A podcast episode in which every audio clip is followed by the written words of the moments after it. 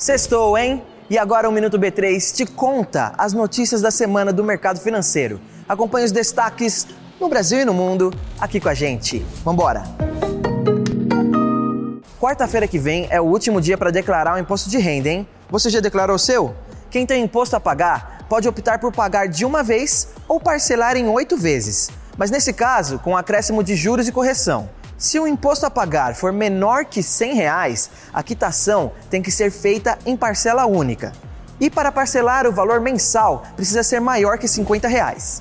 Agora, vamos às notícias do mercado financeiro, começando pelo Brasil. O Ibovespa, principal índice da B3, encerrou a sexta com alta de 0,77%, acompanhando os ganhos das bolsas norte-americanas e puxado pelas ações ligadas a commodities. Na semana, o Ibovespa acumulou ganhos de 0,15%.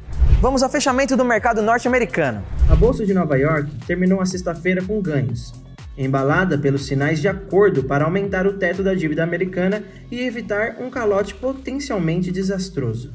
E para fechar, as notícias da Bolsa da China. Xangai fechou em alta de 0,35% confiante no entendimento entre a Casa Branca e a oposição republicana sobre o teto da dívida dos Estados Unidos e após um rally de ações de tecnologia em Nova York, com produtos de inteligência artificial. Não se esqueça de seguir a B3 em todas as redes sociais, hein? Boa noite, bons negócios e até segunda-feira.